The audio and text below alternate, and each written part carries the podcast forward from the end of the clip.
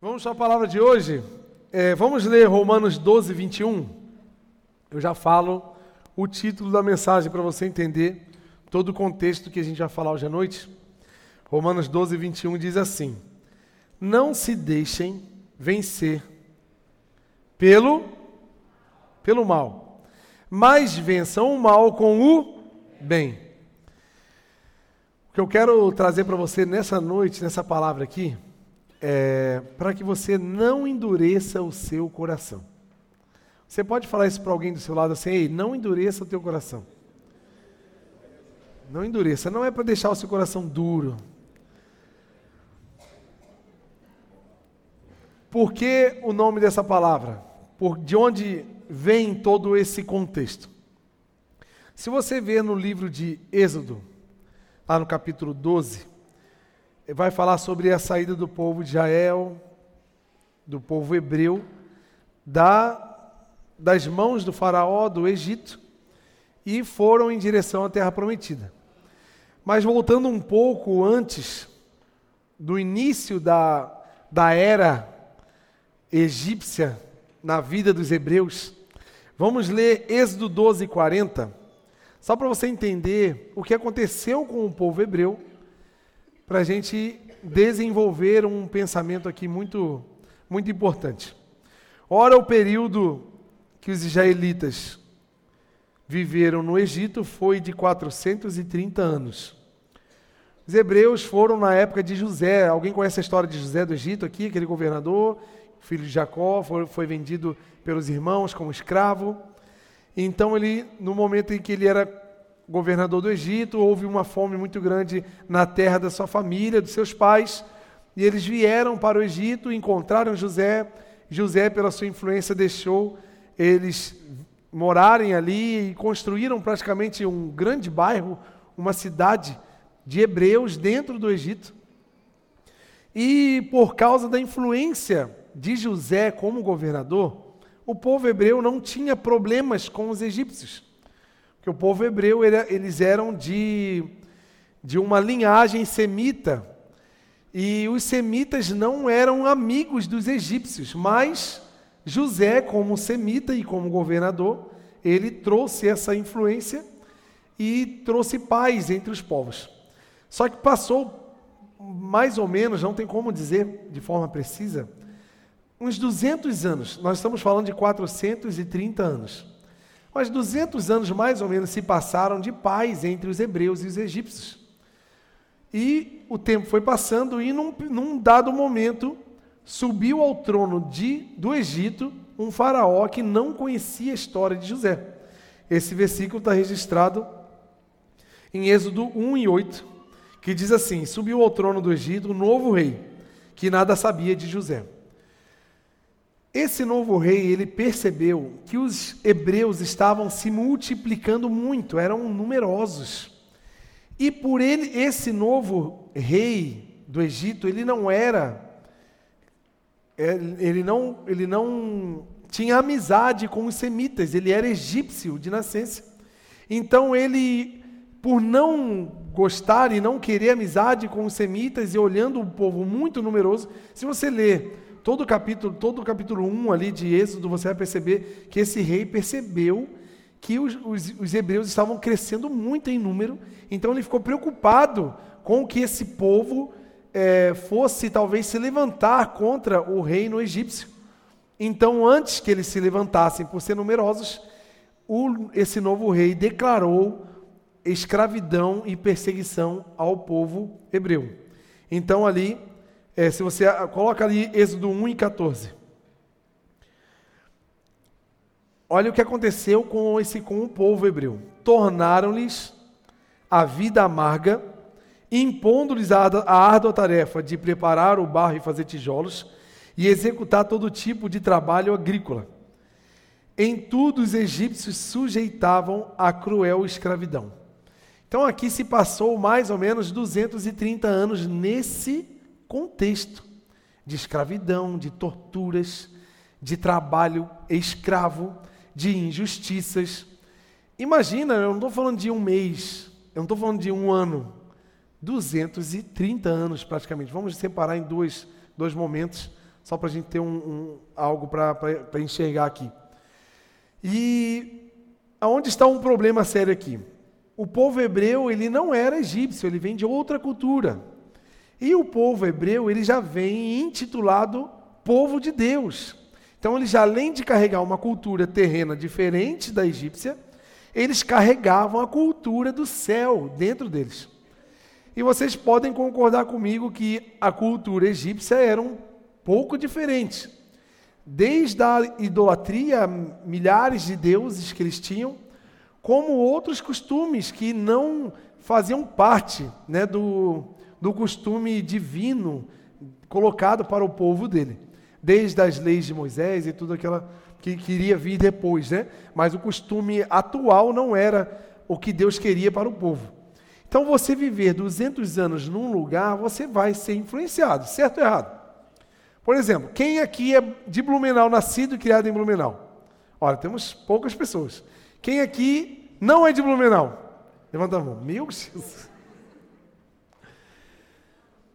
Vocês concordam comigo que ao estar numa terra diferente, você percebe cultura diferente?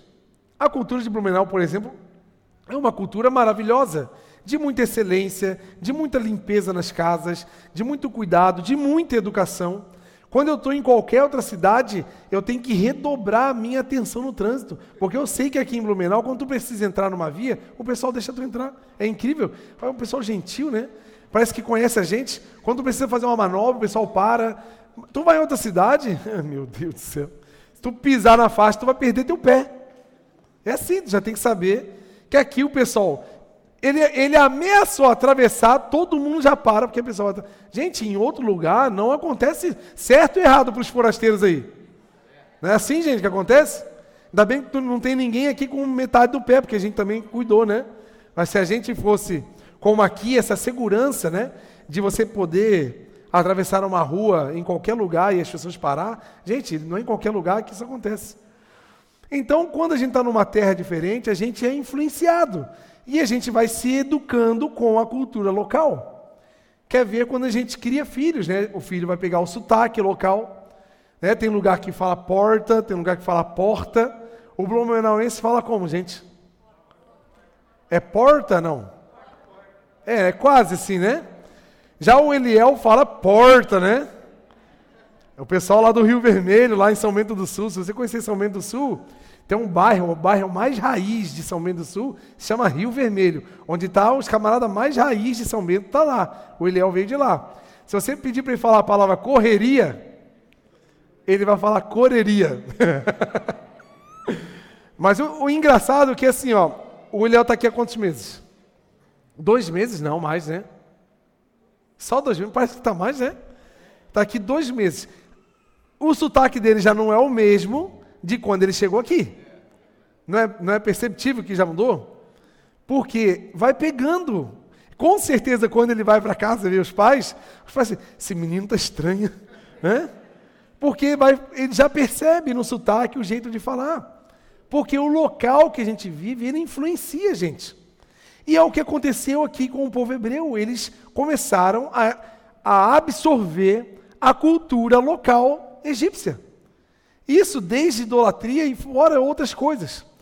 E, no, e nesse contexto aqui, onde eles viveram, a partir desse rei que declarou é, escravidão para o povo hebreu, olha o que eu li aqui para vocês: a vida deles se tornou amarga. A vida deles se tornou algo terrível, porque era de muita perseguição, de muita escravidão e injustiça. Agora imagina tu viver 200 anos nesse contexto vai ser normal você ver alguém sendo injustiçado, vai ser normal você ver alguém sofrer por algo que ela não fez, ou, ou ser escravizada, fazer um trabalho sem receber nada, vai ser normal, porque é um contexto. Já está tantos anos aquilo acontecendo que você já não percebe uma diferença. E coisas ruins na vida da gente vai criando, vai cauterizando a nossa mente, vai trazendo meio que é uma normalidade para coisas ruins. E é o que aconteceu com eles. O ambiente que influenciou a vida deles, de maus tratos, desses problemas de, de, nesse contexto da escravidão, deixou a vida deles amarga, cinzenta, triste. Eram pessoas tristes. E a tristeza, gente, né, as decepções, elas, elas geralmente elas fecham o nosso coração. Elas fazem com que a gente vá endurecendo o coração. E endurece mesmo. Ela faz com que a gente se torne pessoas amargas. Você deve conhecer uma pessoa que é sofrida da vida, que ela é, se tornou uma pessoa amarga. Quem é que conhece uma pessoa assim?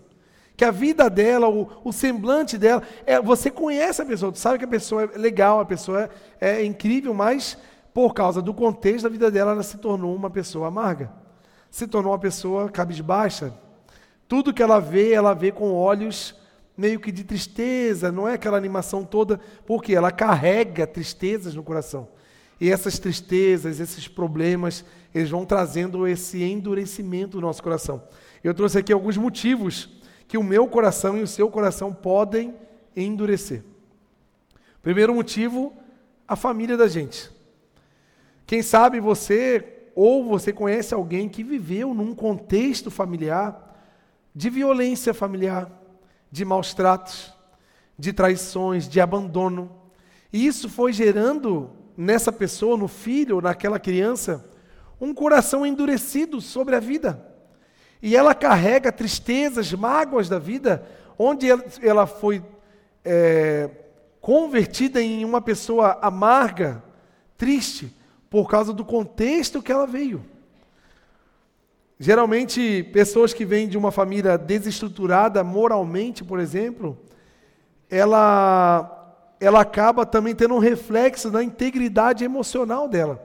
Pessoas hoje adultas que sofrem com alguns problemas emocionais, que elas carregam da vida da infância, do que aconteceu com os pais, do que aconteceu com a mãe, talvez de uma família, de um pai que talvez bebia, era violento, batia na esposa, e a pessoa cresceu vendo aquelas cenas, e aquilo vai impregnando, trazendo tristezas e endurecendo o coração das pessoas.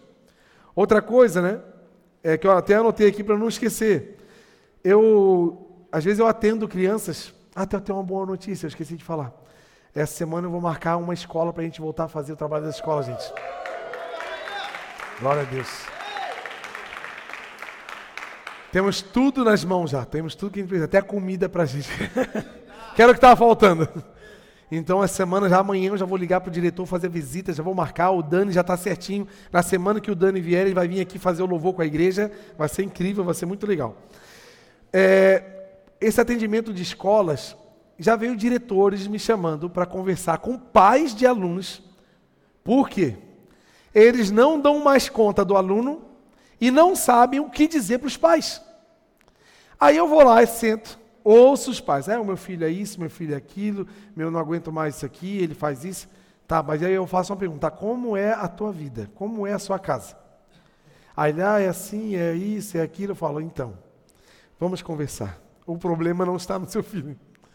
O problema está no ambiente que ele está vivendo. Isso tudo é reflexo. Então, tem gente, tem alunos bagunceiros, crianças agitadas, que não é porque ela é mal educada, não é porque ele é mal criado, mas é porque ele traz reflexos de, do relacionamento que ele vive dentro da sua casa.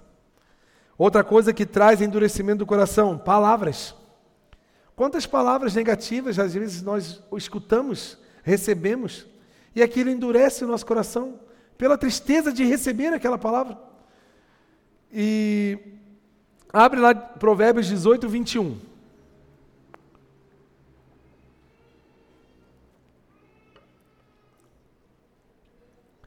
A língua tem poder sobre a vida e sobre a sobre a os que gostam de usá-la comerão do seu fruto. Isso aqui não é o carioca que está falando, não, gente.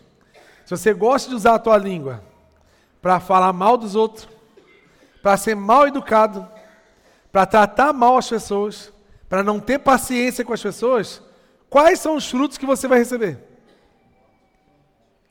Coisa ruim, gente. Só que na hora dessa pessoa que não tem controle sobre a língua, sobre o que ela fala para as pessoas, ela fala o que vem na cabeça, porque ela não leva desaforo para casa, porque ela é assim mesmo, ela é verdadeira. Sabe essas pessoas que eu sou verdadeira, eu falo, falo na cara. Mas fala a verdade na cara dela para ela ver. Já dói assim, já morre já, né? Ela adora falar a verdade. Escutar é outro departamento, né? Então essas pessoas precisam entender que o que a gente lança, a gente também colhe. E tem muita gente metralhando a família, metralhando amigos, metralhando irmãos da igreja com a língua, fazendo chacinas. Só que não entende que esses frutos também serão colhidos.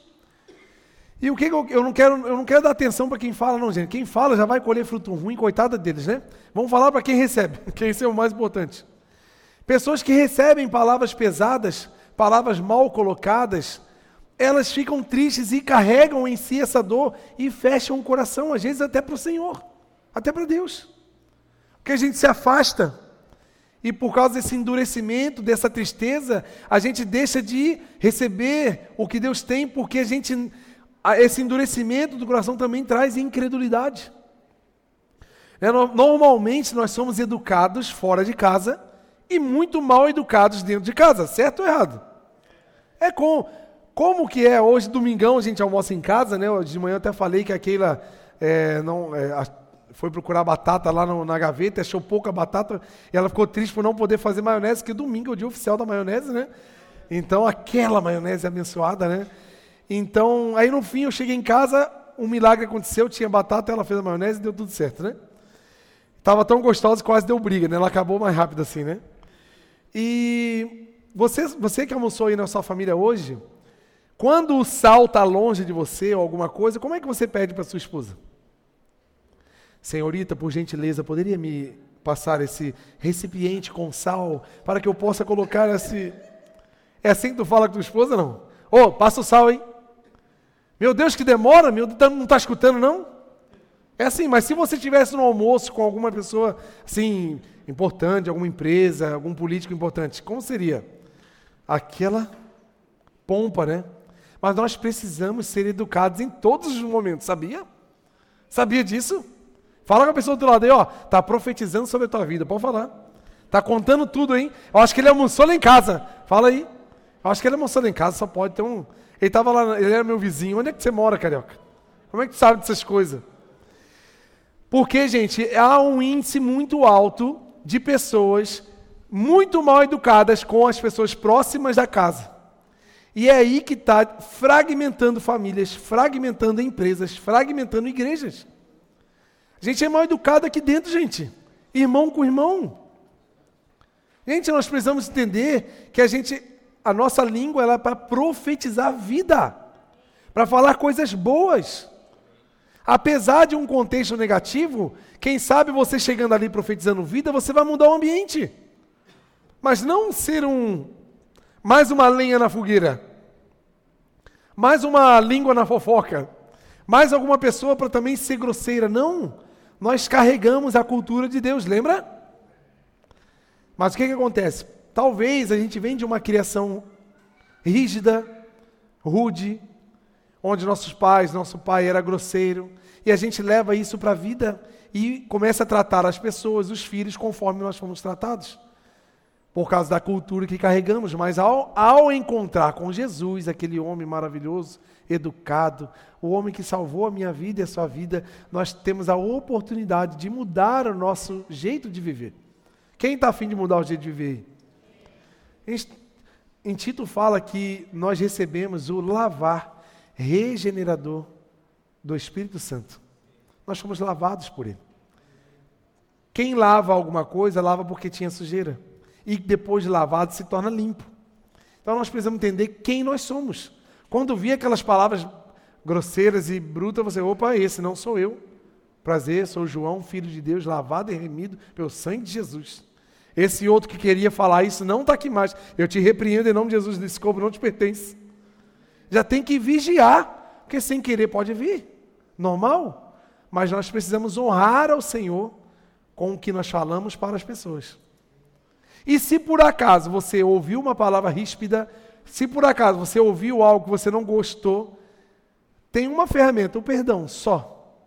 Se você não perdoar, tu vai carregar essa dor, teu coração vai fechar e você vai ter muitos problemas. Então, assim, muitas famílias fragmentadas, filhos distantes dos pais.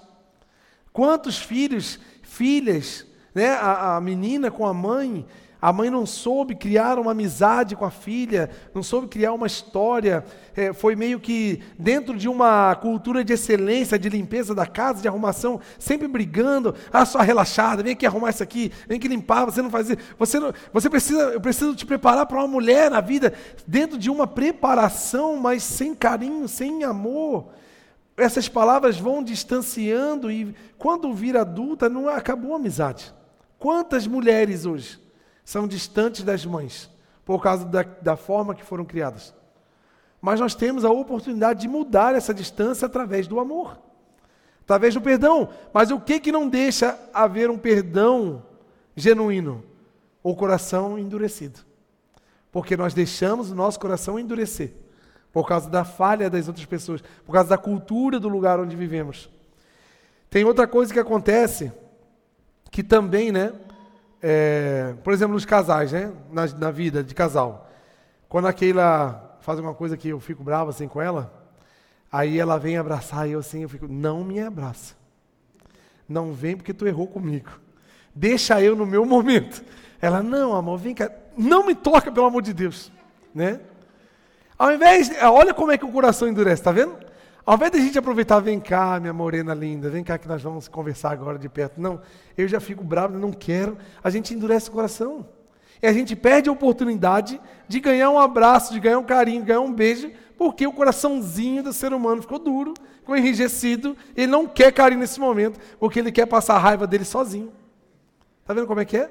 Acontece isso com você? Acho que não, né? Vocês são santificados, né? São lavados pelo lavar regenerador do Espírito Santo, aleluia né?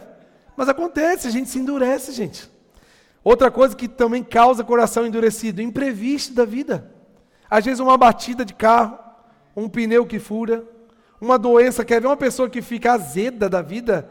É eu quando fico doente. Meu Deus, eu fico mais triste do que doente. Fosse para medir em metros, eu ia ter 10 quilômetros de tristeza e um metro de doença. Eu ficar assim, muito, eu fico triste, eu fico, ai Deus, eu não, eu não, por que, eu estou doente? Eu fico assim, aquela coisa, sabe?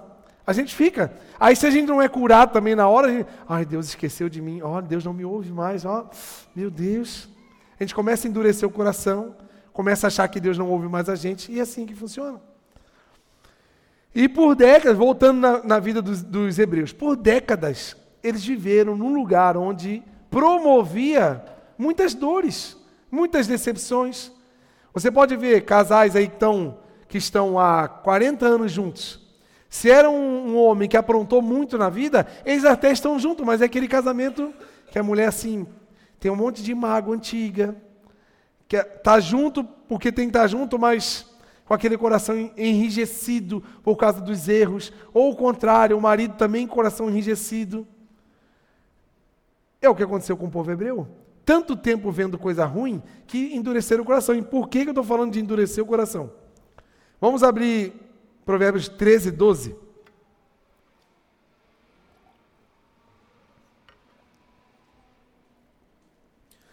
A esperança que se retarda, em algumas traduções fala assim, a esperança demorada, deixa o coração doente, mas o anseio satisfeito é a árvore da vida. 230 anos, gente, esperando alguma coisa acontecer para que saíssem daquele contexto de escravidão. Outra coisa que endurece o teu coração é a expectativa que você criou em Deus sobre as coisas que você tem pedido. E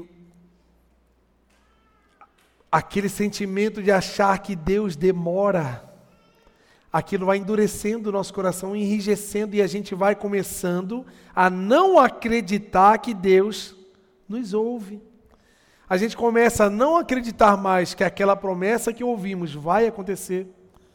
A gente começa a não acreditar nas palavras e promessas que, que estão colocadas na palavra do Senhor, porque a esperança demorada realmente ela, ela adoece o coração.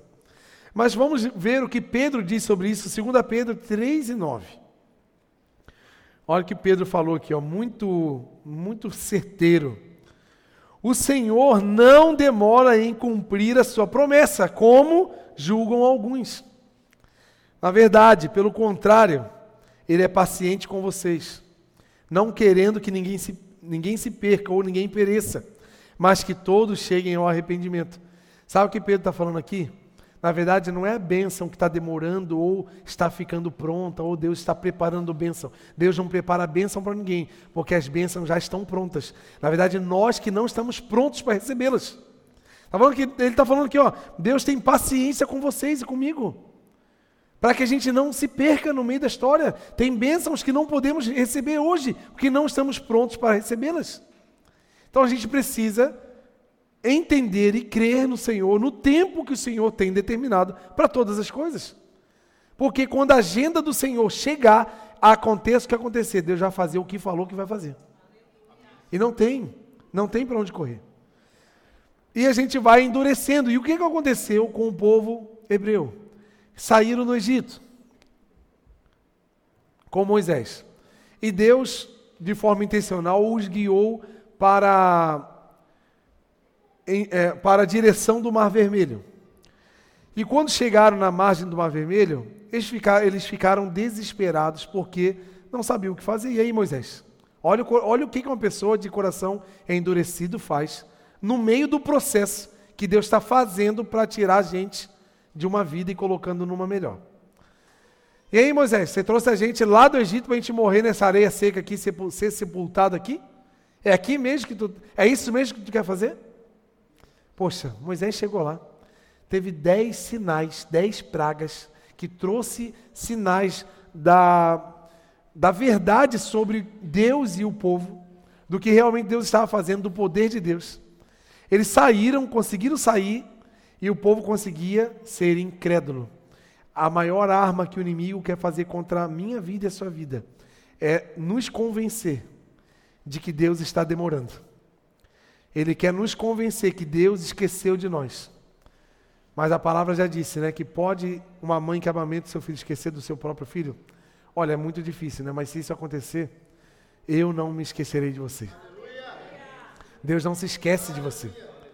Isso são mentiras que o diabo coloca no nosso coração.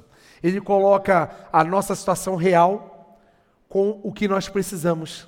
E essa distância ele fica colocando nós contra Deus. Só que os que confiam no Senhor serão como montes de Sião que não se abalam, mas permanecem para sempre. A promessa não demora, ela tem um tempo certo para acontecer. E nós não podemos endurecer o nosso coração. O povo de Israel estava vendo. Então aí aconteceu. O Moisés viu aquele rebuliço que estava acontecendo no povo, falou com o Senhor e o Senhor falou assim: "O que, que que deu? Fala com esse povo para marchar. Levanta essa mão aí, declara que o mar vai se abrir. Ele levantou a mão, o mar se abriu. Passaram em terra seca. Quando terminaram de passar, os egípcios entraram e o mar se fechou e matou todos eles. Uma coisa extraordinária aconteceu. Lá na frente reclamaram de novo. Por quê? Corações endurecidos. Deus não quer que o nosso coração endureça no meio do processo. Nós aqui estamos passando por um processo. Todos vocês, eu. Acaba um, começa outro. Eita glória! São as provações que Deus promove em nós para que nós possamos subir de nível e que a gente esteja preparado para novos níveis no Senhor. Quem está aqui subindo de nível, gente? Meu Deus, mas é difícil, né? A, a vontade de sentar na escada e chorar é grande, né? Mas não chora não. Deixa que Deus enxugue as suas lágrimas. Bem-aventurados que choram, pois serão consolados. Se você está chorando nessa noite que está parecendo durando uma semana, um mês, um ano de noite, espera que o sol brilhará e virá como o sol da justiça na sua vida. O choro pode durar essa noite, mas a alegria virá pela manhã, porque o sol vai brilhar na sua vida. O problema é que eu e você não podemos endurecer o coração. E o diabo usa até pessoas, pessoas próximas para realmente promover esse endurecimento, esse enrijecimento. Porque Deus não quer que a gente tenha um coração duro. Olha o que, é que Ele quer. Antes de falar do que Deus quer, olha algumas frases que você já deve ter falado na vida. Sabe aquela pessoa que já está cansada? Sabe aquela pessoa que é bondosa, gosta de fazer favor para as pessoas, não mede esforços. Se precisar atravessar a cidade para fazer alguma coisa, ela faz. Se precisar ajudar em qualquer coisa, ela faz. Essas pessoas amorosas e bondosas, generosas, Elas passam por algumas lutas e elas chegam num ponto que elas falam as seguintes frases: Não vou mais ser bobo, vou cuidar da minha vida. Tem gente que fala isso, né? Eu parei de ser bobo para os outros. Eu vou cuidar de mim porque ninguém cuida de mim, eu vou cuidar de mim. A gente cai nessa bobeira, né? A gente cai, quer ver mãe, né? Mãe de muitos filhos, né? Aí ela faz aquela comida toda, o almoço de domingo. Aí parece que há um arrebatamento do Senhor depois do almoço, né? Todo mundo some, fica só a mãe. Ela fica lavando a louça assim, é, eles vão sentir minha falta quando eu morrer. Ninguém me ajuda nessa casa, eu vou parar de ser boba. Eles vão ver o que, que eu vou fazer. Né? A mãe sempre vem com esses discursos. Outra frase que você deve ter escutado, né? O bonzinho sempre se dá mal. É, o bonzinho sempre se dá mal, né? Outra frase. A gente faz pelos outros o que ninguém faz por nós. E agora, quem poderá me defender? Né? a gente fica com esses enganos, achando que estamos sozinhos e ninguém está nos vendo. Posso falar um negócio? Se ninguém aqui na terra te recompensar, o Senhor te recompensará grandemente. Se ninguém aqui na terra for capaz de reconhecer todo o esforço que você faz pelas pessoas, certamente o céu se abrirá e você será abençoado. Porque os céus estão te vendo. Deus está filmando a sua vida. Ele está vendo tudo que você está fazendo. Então, as pessoas realmente, nós somos é, corrompidos pelo pecado. Então, nós realmente vamos fazer esforço por pessoas que elas não vão nos recompensar. Quem sabe a sua empresa, tá, tá, você está trabalhando lá há 10 anos e ninguém viu o seu esforço. Você é uma pessoa excelente, tem feito tudo, não chega atrasado, não falta à toa e faz tudo que pode. E ninguém te vê, você não recebe promoções, ninguém te, ninguém te, te parabeniza. Mas certamente o céu se abrirá sobre a sua vida e você será abençoado. Não espere recompensa de homens. Saiba que você está aqui na terra para fazer o bem eu vou ler de novo o primeiro versículo que eu acho que você esqueceu. Vamos lá. Romanos 12, 21. Não se deixe vencer pelo mal. O mal está aqui na terra, tentando nos vencer. Mas olha o que, que Paulo fala. Mas vençam o mal com o bem. Façam o bem. Façam o bem. Tiago vai dizer assim: ó, se você pode fazer o bem e não faz, você está pecando. Tanto quanto aquele que está fazendo o mal. Então, quando não fazemos o bem, estamos nos qualificando tão pecadores quanto aqueles que fazem só o mal. Então, faça o bem em nome de Jesus. Não endureça seu coração. E o que que Deus quer de nós? Enfim, o pecado endureceu o nosso coração. Já viemos ao mundo com uma grande tendência ao pecado e esses, essas coisas ruins. Se nós ainda não somos endurecidos, nós provavelmente já endurecemos o coração de alguém. Com certeza, alguns de nós aqui já deve ter falado uma palavra errada para alguém, já entristeceu alguém, já fez alguém desviar de uma igreja, já fez alguém querer é, desistir de alguma coisa por causa das suas palavras. Mas, como eu disse lá no meio da palavra, eu não estou dando atenção para quem está matando quem, eu estou preocupado com aqueles com, no qual estão com os corações feridos. Porque o, o inimigo quer isso. Ele quer endurecer e enrijecer os nossos corações para que a gente fique rodando um, um, no meio do deserto. Sabe por quê, gente? O, o povo de Israel, quase 3 milhões de pessoas, elas não conseguiram entrar na terra prometida, porque elas viveram 40 anos com o coração enrijecido, com incredulidade, não entendendo o que Deus estava fazendo. Daquele povo todinho que saiu do Egito, só dois conseguiram pisar. Sabe por quê? Foram os dois que tiveram o coração maleável. Apesar das pessoas, apesar dos contextos, apesar de tudo, né? Apesar da vida difícil que você viveu, do contexto familiar, do seu casamento difícil. Tá vendo esse homem que está andando aqui, ó? O nome dele é William Pereira. Eu já, eu até pedi, eu pedi autorização para falar sobre isso, né? Se você conheceu o William de perto, alguns aqui devem conhecer. Ele é uma pessoa amorosa, ele é um doce de pessoa. Se você abraçar ele mais de cinco segundos, tu pega diabetes de tanto doce que aquele homem tem. Ele é uma pessoa incrível, amável, ele é. Mas se você olhar para a história da vida dele, o pai dele, eu não lembro quantos, quantos irmãos ele tem, mas o pai dele matou um dos seus irmãos, matou o próprio filho. E nesse momento onde o pai assassinou o próprio filho, todos os filhos tiveram que fugir. O William morou sete anos num orfanato, fugindo do pai assassino. Depois de sete anos, se reencontraram em outro lugar, escondido do pai, para o pai não descobrir onde eles estavam morando, para não com medo de morrer. Ele com a mãe e os outros irmãos. Se você vê uma pessoa que carrega uma história dessa, o que, que era para ele ser? Uma pessoa amarga, triste, cabisbaixa. Olha como é que ele anda, feliz, olha lá. Olha que coisa linda. Ele que é o cozinheiro-chefe do churro que nós vamos comer hoje à noite. Ele ama servir as pessoas. Sabe por quê? Ele aprendeu a vencer o mal com o bem. Está entendendo? É isso. Esse é o segredo.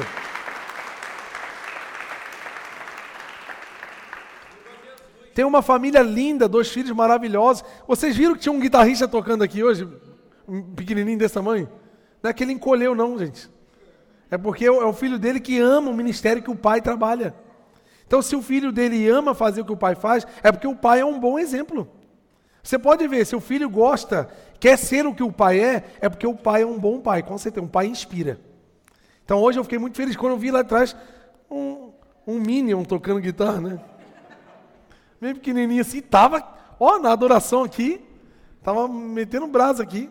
Mas por quê? É um pai que inspira. Ele veio de qual contexto? De um pai assassino. Tá entendendo, gente? Como a gente não pode ter desculpa. Podemos ter um passado triste, podemos estar num contexto ruim, mas nós temos uma receita para vencer o mal, que é a palavra do Senhor. Vamos ler é, Ezequiel 36, 26. Que isso aqui é a proposta de Deus para mim e para você. O que Ele quer para mim e para você a partir de agora. Vamos ler.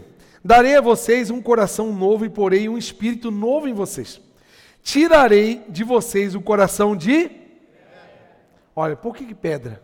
Coração enrijecido com as tristezas, coração enrijecido com as decepções, com as traições coração enrijecido com as palavras amargas que você recebeu, coração que se enrijeceu por causa de imprevistos que você não esperava e você achou que Deus ia te livrar e Deus não te livrou porque imprevisto acontece. Quem bate carro, bate porque tem carro.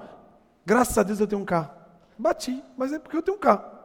Quem que fura o pneu? Quem tem um carro para furar um pneu. Quem está andando a pé não fura pneu. Estão entendendo? Então eu prefiro olhar para o lado que eu tenho um carro do que porque furou um pneu. Então, mas os imprevistos nos entristecem e acabam enrijecendo o nosso coração. A gente fica doente por quê? Morto fica doente? Então a gente fica doente porque estamos vivos. Olha aí, levanta o seu braço assim, vê se tu está vivo. Aí, ó, mexe em você assim, meu Deus, eu estou vivo. Olha que bênção. Está vendo? E a gente fica reclamando, endurecido e não acreditando. Gente, Deus está cuidando todos os dias de nós. Está cuidando de você. Cuidou ontem, está cuidando hoje, vai cuidar amanhã. Olha, retirarei de vocês o coração de pedra. Se o fofinho puder chegar aí para me ajudar. Ó, o Giovanni já está saindo da cozinha. É outro cozinheiro da nossa casa aí, está lá ajudando. Darei a vocês o coração de carne. Porei o meu espírito em vocês e os levarei a agirem segundo os meus decretos e obedecerem fielmente às minhas leis. Sabe o que, que Deus quer fazer? Sabe por que, que nós temos dificuldade de fazer as coisas partindo do que Deus quer para nós? Sabe por que às vezes a gente tem dificuldade de obedecer a lei do Senhor? Porque nós estamos com um coração endurecido. Nosso coração precisa ser de carne precisa ser maleável. O coração de carne é aquele coração que ele tanto contrai, mas também expande. Ele abre espaço para ouvir a palavra do Senhor. Ele, ele abre espaço para amar as pessoas. Ele não tem problema em ser corrigido, porque Deus também corrige. Ele corrige aquele que ele ama. E às vezes a gente não tem a, a facilidade de ser corrigido por Deus, de ir aprender uma coisa nova com o Senhor porque nós estamos endurecidos. Mas olha a proposta que Deus tem para nós: um coração de carne. Deus quer dar para mim para você, na verdade, Ele já deu. Eu não sei, talvez a vida que tu tem vivido, as recepções que você viveu nos últimos meses, nos últimos anos, tudo isso tem endurecido o teu coração, te tornado uma pessoa fria, uma pessoa assim, sabe, que não não não tem mais aquele amor por, pelas pessoas, mas Deus está te lembrando do coração que ele já te deu, que é um coração de carne, um coração bondoso, um coração amoroso.